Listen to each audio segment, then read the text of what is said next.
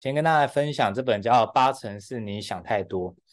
大家有没有发现，就是嗯，我们在生活当中，大概尤其近期哦，很常有一个状况叫做焦虑。我不知道大家有没有这种感觉？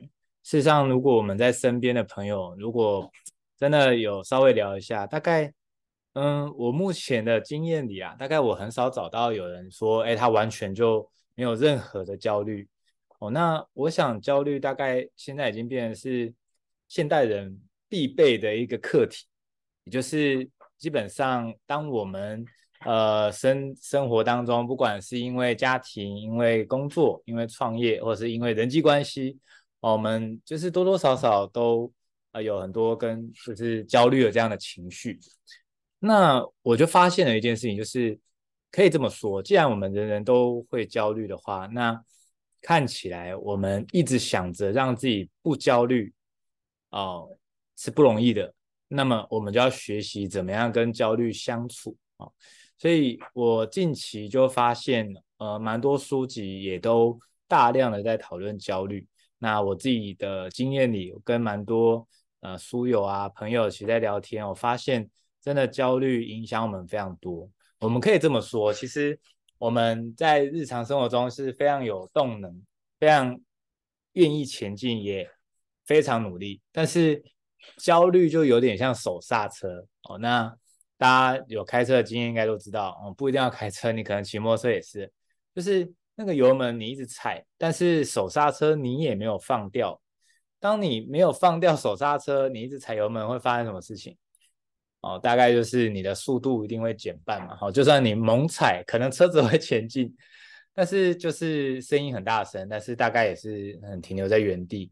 那这时候呢，当发生这样的事情，你通常会怎么样？你就会更焦虑。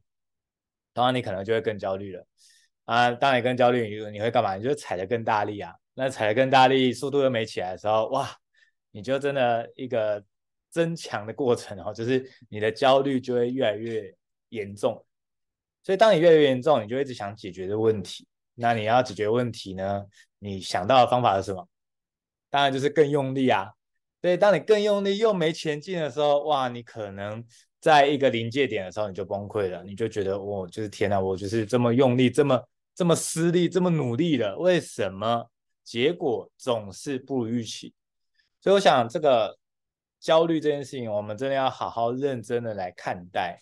哦，那我们今天提这个焦虑，也不是说，哦，这个大家到底承认与不承认的问题哦，而是其实每一个人潜在会有的那个焦虑啊，如果我们可以把它视为人生当中必备的课题，甚至我们的目标如果不是消灭它，而是如何跟它共存，甚至如何运用焦虑让我们可以更好。我想这个是我在呃这几个月来啊，我是非常认真的在研究焦虑这件事情哦，我发现了一个。解决之道，好，所以我想今天很开心啊，可以跟大家分享这本叫做《八成是你想太多》。事实上，这个书名哦，当然也有一点点的可能会让嗯不同的人有不同的感觉哦，甚至可能有些人会觉得，哎，这想太多，所以呢怎么办？就不要想就好了吗？事实上，我们都有这种经验哦，就是这不是什么不想就没事了，对吧？啊，你可能隔天你还是会有。很多的焦虑，所以我想在进入到这本书里面的呃内容当中呢，我想先跟大家来提一件事情哦，就是通常其实很多时候你的焦虑其实是来自于你想要更好，而你想要更好，但是距离现在的自己有一点点差距的时候，而你可能没有足够的耐心去等待，或者是你太急着，就是不能犯任何错，然后会有完美主义。所以通常这个过程中，你的焦虑感就会一直在身边哦。那当然啊，其实很多的书籍都在谈哦。其实这本书也谈了这件事情，就是我们遇到焦虑的时候，最可惜的地方是我们以为我们只要能够消灭，就是所谓的问题，我们就不焦虑了。诶，这听起来合理啊，不是把问题解决了就就不会焦虑了吗？那所以各位你会发觉哦，通常我们的信念是这样，我们就会做什么？拼命解决问题。可是大家有没有意识到一个状态哦？就是其实你问题解决了，还有下一个问题，哦，然后就是永远都有处理不完的问题，然后所以焦虑就会一直一直一直呈现。所以看起来只是在处理问题这件事情，好像帮不了我们哦。那我想我们就来看哦，今天这本书里面，他教了我们怎么样能够真的呃解决焦虑，甚至跟他共处，然后呢能够帮助到我们。所以大家听到这边有没有觉得很期待？因为或许焦虑是我们人人遇到的课题哦。所以我们先来看，首先第一个，我们常常以为想太多才导致焦虑，但事实上这本书揭露了一个惊人的秘密，就是。其实啊，是因为你焦虑才想太多。这大家不知道有没有这种感觉哦？就是其实很多时候，如果我请大家现在啥都不要想，你只专注呼吸三十秒就好了。各位，如果你把专注力只放在呼吸的话，如果你够专注，我保证你这三十秒其实是不会有任何担心跟焦虑的，对吗？哦，所以看起来好像把焦点放在其他的事情。好像就可以了。可是很多时候，当我们开始油然而生，就是因为一些习惯，或是因为过去的经验，我们突然开始焦虑之后，我们就会开始干嘛？我们就觉得一定有什么我没有做好的，一定有什么我要赶快执行的。所以我遇到蛮多的朋友，他们遇到的挑战是，当他晚上真的有 me time，真的有时间，不管是做事还是放松的时候，他其实焦虑又来了。他的焦虑来自于什么？来自于我时间都不够了，我现在怎么有空在那边发呆？那当我有空的时候，我应该做多一点事情啊？怎么会是这样？所以当觉得要做多一点事情的时候，你的焦虑就来了，因为你不知道该先做什么，所以你可能就会坐在电脑前继续焦虑，甚至你一闲下来之后，可能那个焦虑感更大哦。所以有些人说：“哎，我发现我的那个焦虑啊，好像有时间限制。”哎，什么意思？他就说他大概都是十一点开始就会焦虑。哦，那后来呢？跟他聊了之后，发现说其实不是十一点的问题，是因为他十一点通常是闲下来有 me time 的时候，所以你不觉得这样很疯狂吗？就是你好不容易有一个放松的时间，却因此你开始焦虑。那为什么会这样呢？跟大家揭露一个这个脑科学的部分。其实我们大脑它是非常喜欢运作的，它不太喜欢完全停摆，但是同时它也不喜欢耗费太多能量。所以，当你完全停止的时候，大脑它还是习惯运转。所以呢，当你停止的情况下，而你没有刻意练习正念，没有刻意练习所谓的呃冥想啊、正念呼吸啊、放空这些的时候，你的大脑就会开始做一件事情，叫做复盘。它就会很喜欢喜欢去找过去的一些事情，然后来去检讨自己，或者是很喜欢。去想说啊，那明天怎么样啊？然后就让自己就是好担心这样子。这是我们大脑它与生俱来设计出来，它的特性就是这样。甚至呢，我们的大脑也被设计出来说，非常喜欢去注意危险。这也是为什么有些人说啊，为什么我觉得我特别悲观？啊，那其实也不能怪你，那是因为基因演化的情况下，我们的祖先那些过于乐观的人早就被吃掉了，一定是那种懂得注意安全的人，注意危险的人啊。他们才能够继续存活。但说到这边，大家听完就觉得说：“哦，所以我应该一辈子都很焦虑，我应该一辈子都很负面吗？”其实不是的。其实真正会让社会、让世界变得进步、变得更好，都是来自于那些在注意危险的同时，他又可以保持乐观的。我想这是可以刻意练习的。所以大家同不同意？所有的东西，它之所以被发明，都是因为某一个人他有个 idea。他想要让人类更进步，比如说过去我们用火来这个煮东西，那是不是后来就发明了非常多这个工具啊？不管是电锅啊，甚至瓦斯炉啊之类的。那你会发觉到，你看哦，这些东西被发明出来之前，一定有人想到哦，如果每次要用火，好像很麻烦。所以你看哦，当他在想的时候，他只想的是怎么样可以更好。所以我想。如果我们用这样的角度去理解焦虑哦，你会开始觉得焦虑好像没有那么陌生，也没有那么可怕。那我们来看，如果今天焦虑是这样，我们可以怎么做？在压力管理当中有一个四 A，那就来跟大家分享。这四 A 呢，其实蛮单纯的，但是一样，我们得刻意练习去做到这件事情。四 A 是什么？首先第一个叫做避开。什么叫避开呢？也就是，如果有一些的事情，其实压根不需要你处理，或者是压根这件事情，它会让你非常的负面，不管是事件很负面，或是人很负面，那其实我们不一定要往火坑跳。各位也知道，光是讲避开哦，听起来好像就觉得，嗯，这是好像就讲起来好像就是很简单啊，但事实上就是这么简单的事情，很多人却没有注意到要做。所以这个其实对我来讲，我常做的就是断舍离啊，就是呃我自己的习惯是这样，如果我今天在滑社群媒体，那我有看到一些可能呃相对比较负面，或者是他就会会有一些谩骂，或者。更精准来讲，就是说会让我不舒服的一些文字、一些的文呃贴文哦，我会做的事情就是我会把它取消追踪。我不我不会取消好友，但是我会取消追踪。那我取消追踪不是我讨厌这个人，是我知道对我来讲，我要能量管理。所谓能量管理，就是我很知道能量会造就我此生一切顺遂。所以如果能够。此生每分每秒都在高能量的情况下，基本上我非常确定，我可以在这人世间帮到非常非常多人。反过来说，如果我的能量总是在低频，各位你知道吗？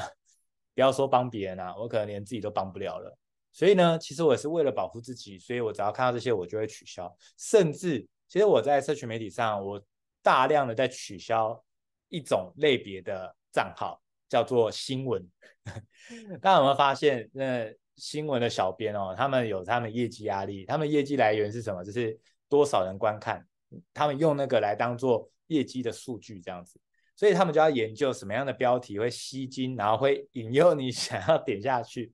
那通常他们就会用一些呃方式嘛，但是呃我自己觉得其实有很多的资讯，它压根对我来讲，我觉得不需要进到我脑海里的哦，所以包括看新闻啊什么，就像刚刚在吃晚餐的时候哦，那。呃，我只要一抬头就看看得到新闻哦。那这个新闻也蛮厉害的，有有时候人就会好奇嘛。我其实也是会不经意的就会抬头看，但我就会练习说，那有些 没什么营养的东西就不要进到我脑海里了，因为那没有什么帮助，甚至没帮助就算了，可能还会让我的潜意识当中会有这些负面的讯息在我脑海里，所以我会蛮刻意的去屏蔽一些没有意义的话题或是没有意义的这个新闻哦，这个是我会做的。所以这个避开呢，其实这件事情非常的关键哦，就跟大家分享。下一个叫做改变，改变的意思是说，如果你没办法避开这个课题，可能真的是需要我们来面对，我们来处理的话，那么我们就可以来看看，可以怎么从当中去分析一个要素。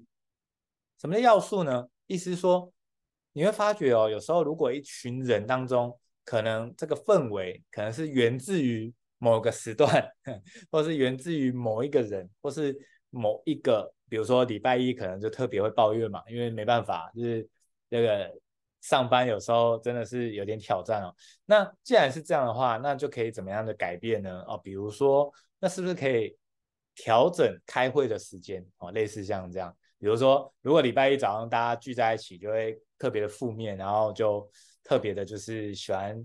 啊、把这个负能量去传导。假设你是那个团体当中，你可以决定时间的人，哦，那或许啊、我们就不一定要在大家脾气最差的时候开会，因为那时候开会大家都很不爽嘛，所以基本上讨论事情哦，其实就没完没了。哦，这个就是只是改变的意思。所以改变它其实就是可以去复盘，然后去分析说，哦，我可以怎么样调整某一个参数，或是某一个条件，或许事情就不一样喽。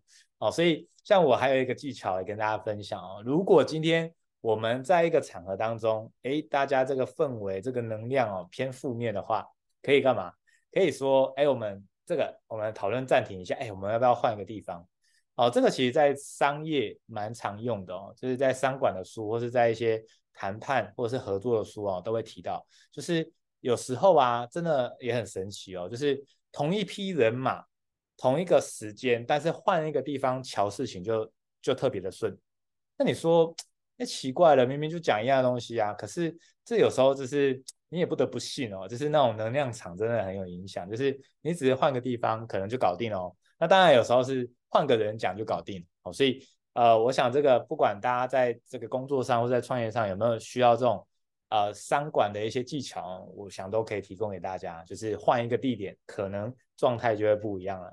哦，所以想跟大家讲的是说，不要不要硬干啊，不要硬碰硬啊，真的就是需要调整就赶快调整一下就好了哦。接下来第三个叫接受，大家听到接受会不会觉得啊，真的天哪，所以就是要照单全收吗？啊，其实这边的接受呢，事实上在讲的是说，啊，如果真的有很多的东西我们真的改变不了的话，我们能不能先接受它是一个状态？所谓的状态就有点像气温一样，啊，今天可能变冷了，那前几天可能还是热的，那我们大概也不会对气温发脾气嘛，哈，正常来说啦。那为什么？因为我们就知道说啊，每一天每一天就有它不同的温度啊，它就是这样嘛。所以呢，如果呃工作这件事情我们讲接受的话，当然有一点点不容易。但是所谓接受，就是说，大家有没有发现一件事情？其实不管各位你在工作上你是在扮演哪一个位置，我想要跟大家讲一个惊人的秘密哦。如果你在那个位置，你常常被人家屌，或是你就是做的就是很委屈哦。我想要跟你说啊，我如果去坐你那个位置，如果你是被客户搞的，我我如果坐你位置，我一样是被客户搞的。我提这件事情的目的只有一个，就是说，我想让你知道，其实你坐那个位置会对会会遭遇的问题是冲着这个位置来的，不是冲你个人。为什么？我可以证明的方式就是，如果我去坐你同样的位置的话。我大概处理一定是比你更差的，所以我大概会被骂得更惨。所以呢，意思就是说，既然你的工作，假设你真的脱离不了这个这个工作的内容或是这个角色的话，哈，那大概我们可以接受的是说，大部分人如果冲着有些情绪的话，你就可以理解说，其实别人是对这个角色或这个位置的人，哦，所以他们会有一些的情绪。所以不管谁来当那个位置，哦，那大概 可能都会遇到这样的状况。那当然啦，我们可以调整的是说，第一个就是我们接受它是一个状态，当然第二个是我们学会很好的沟通的话，那或许事情可能会有点不一样。纵使对方是无理的哦，如果我们有一些沟通的技巧的话，搞不好真的状态是不同的。所以呢，这个就是接受的部分哦，想跟大家分享。好，那这个适应呢，就是呃，有时候我们没办法马上改变，但是我们可以潜移默化的去做一些的调整。那我想这个压力管理的四 A，我们就可以尝试看看。好，那接下来我们来看哦，下一个，如果各位有没有人压力是是来自于时间的？有吗？大家可以帮我在聊天的地方可以打出来吗？有没有人压力是来自于对时间很匮乏、很很很很焦虑、很担心的？Deadline 的前一天，哇，这不得了！Deadline 前一天，好，很容易很担心。啊、被浪费时间，没错，有嘛？哈，所以对于时间这件事情的话，那是不是其实很多人其实会有那种焦虑的状况？那这焦虑的状况可以怎么处理呢？好，要跟大家分享一个很棒的方法哦，就是通常时间这件事情我们会焦虑，是因为我们怕我们没有时间。好，那这个没有时间呢，有时候是因为可能会被打断，或是这边有讲说很担心被。啊、浪费时间，对吗？那怎么样能够解决呢？方法就是你可以事先去做一件事情，就是先把所有的干扰源、干扰源去试着干嘛？去列下可以怎么样面对。也就是说，很多时候我们很常被干扰，甚至可能各位人都很好，如果有人突然请你帮忙，大概你真的会很愿意帮忙啊。但就是这个过程，其实它会徒增你的时间压力，因为你可能做这件事情，啊、你就觉得说，就是好不容易又进轨道或者是进到心流的状况，那结果呢，这个人家一打断你，你要重新来过，那其实就很麻烦哦。所以这个我就觉得蛮适合，所以这个方法叫做艾伦的处理输入项技巧，意思就是说，与其你很担心被打扰。或者是以前担心被这个呃强迫推销啊等等的，那不如怎么办？不如就是你先想好，如果真的遇到了这些，第一个你要决定了什么？要不要马上回应？第二个是，那你如何回应？所以啊，我不知道大家有没有这种经验哦，就是你大概不管去哪一个县市的火车站，大概都会有人就是推销或是请你，就是呃不管是爱心币啊或者什么。那你会不会觉得其实就是有点有点焦虑哦？那就是啊，就出个站而已，要闪闪来闪去，或者是像台中的那个高铁站蛮特别，那个计程车司机都蛮凶的，因为他要拉客，他就要引起你注意这样。那我就觉得哇，就是哇，出个就是回个家还要就是就是 要面对就经过那那一段哦。那方法就是这样子，如果你先想好说，如果今天有人来推销的时候，你要回什么？如果有人今天请你帮忙的时候，你要做什么？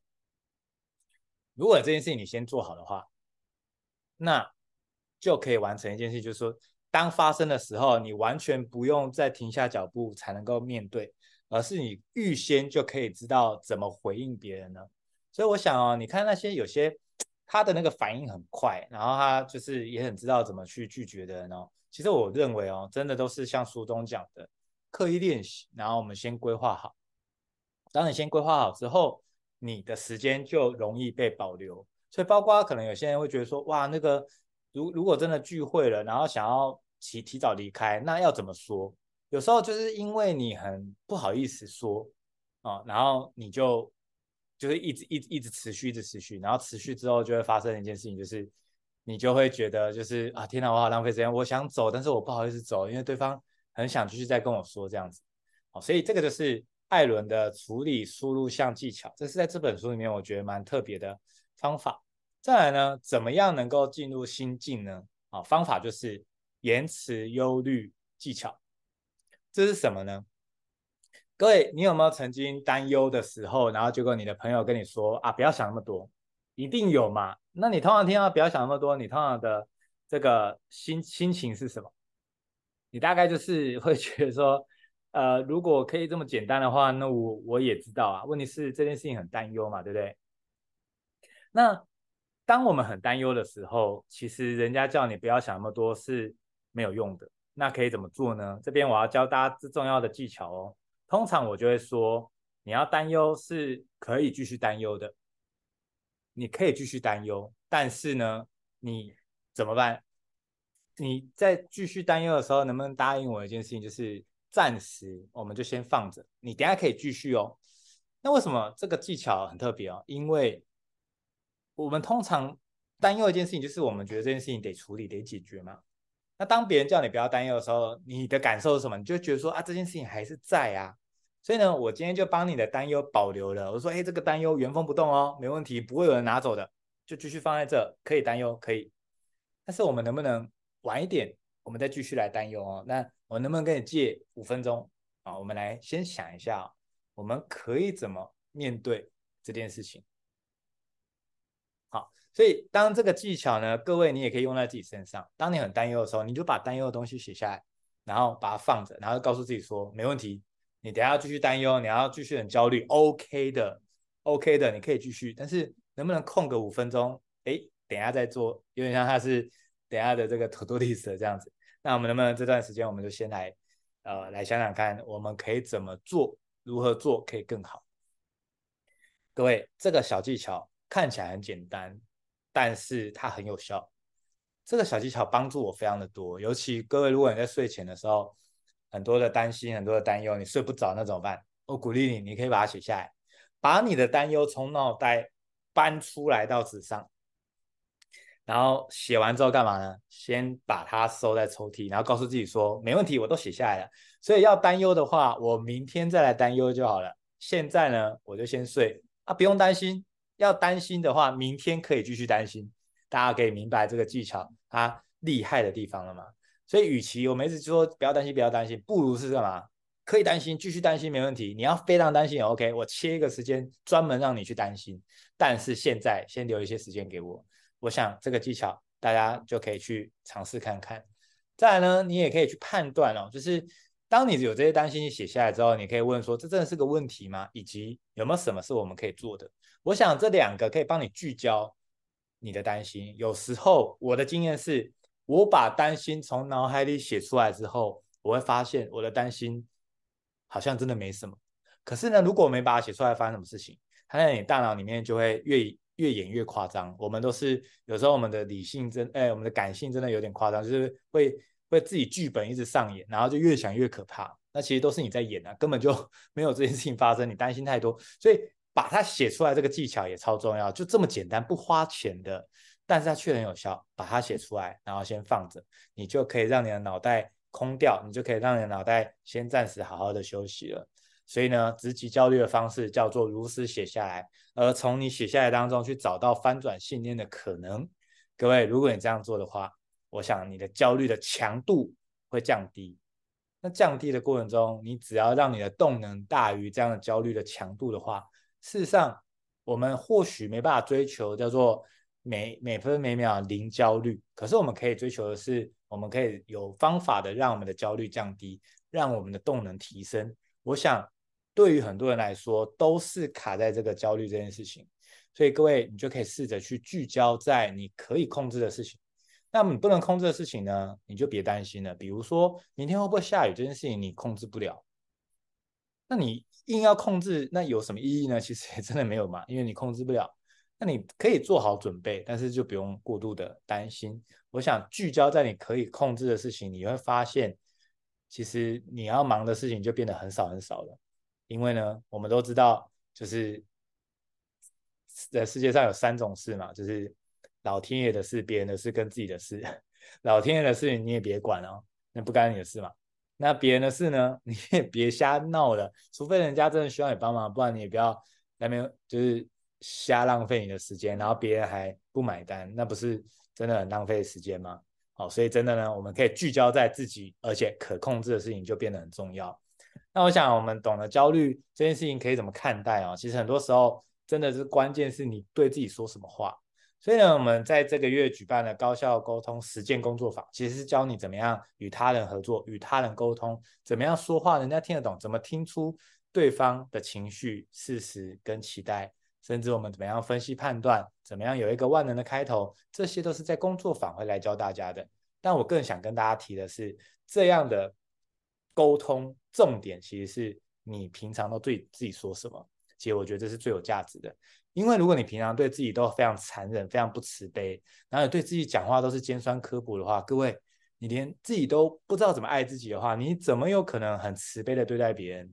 那有些人会说不对哦，可是有一一样有人就是他就是呃对自己很刻薄，可是他对别人讲话又温温柔柔的这样子。那当然有些人是这样，可是通常这样的人都是他只是怕得罪人，他不是真的呃慈悲的对待别人。讲白话就是他怕别人不爽。所以呢，他就是会顺着别人这样，那也不是真正的，就是活出自我，那也不是真正的慈悲，那只是怕得罪坏人而已。那我觉得很可惜啊。我们真正最好的状态是，我不怕得罪别人，我拥有我自己的界限，但同时我愿意对他人友善。哦，所以我想知世故而不世故这件事情，我认为这个境界是非常棒的。那。如果我们可以学会口说好话，对自己说好话，对自己慈悲，对自己不残忍，我们懂得爱自己的情况下，我们其实就有办法懂得爱别人。我们就可以对别人发出真正真的很棒的一个慈悲心。我们真的可以发挥出这种利他共赢的这种想法跟决心跟能量。我想这是很棒的。这个就是在这个月，我们在新竹、台中、台南场都有个举办这样的沟通实践工作坊，非常开心能够邀请大家。一起来参加。如果你有兴趣的话，你可以扫右下角的 QR code，那你可以报名，我们就可以在实体啊见面了。好，那也祝福大家今天能够透过这本书里面教的秘诀，我们正视我们的焦虑，不用再逃避，也不用再闪躲。当你正视了，你会发现它的强度就会降低。而透过今天分享的这些技巧跟观念，你未来焦虑来的时候，你不再担心，一定要记得今天讲的内容可以帮助你度过这个焦虑的过程。那很期待我们一起都与焦虑共存，甚至我们都有能力让我们的动能大于我们的焦虑，我们都可以持续前进，同时也帮到身边的人。好，以上就是这今天这本书的分享，非常开心大家的这个聆听。